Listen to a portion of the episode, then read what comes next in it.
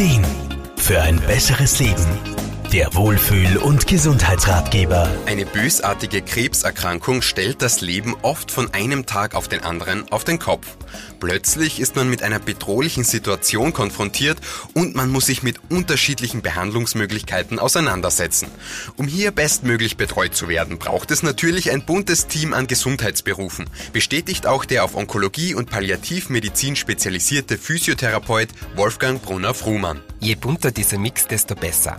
Ärzte, Psychologen, Pflegepersonen, Sozialarbeiter ja und Therapeuten unterschiedlicher medizinischer Richtungen sind nur mal ein grober Überblick.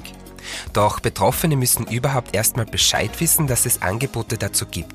Viel zu oft kommen Patienten nämlich aus Unwissenheit viel zu spät zu mir in die Physiotherapiepraxis. Physiotherapie verknüpft man gedanklich ja am ehesten mit der Therapie von Rückenschmerzen, Knochenbrüchen, Gelenksoperationen und Schlaganfällen. Doch auch bei KrebspatientInnen kann Physiotherapie eingesetzt werden. Wir sind eigentlich sehr breit aufgestellt und behandeln nicht nur Gelenksbeschwerden. So behandeln wir bei onkologischen psychischen Patienten zum Beispiel auch Atembeschwerden, Wahrnehmungsstörungen, Kreislaufprobleme, ja aber auch Müdigkeit und oft recht herausfordernde Ganzkörperschmerzen. Sowohl die Erkrankung selbst als auch überlebenswichtige Therapien wie Chemo- und Strahlentherapie können Symptome verursachen. Wolfgang Brunner-Frohmann. Wir versuchen dann, die Symptome und den Genesungsprozess positiv zu beeinflussen.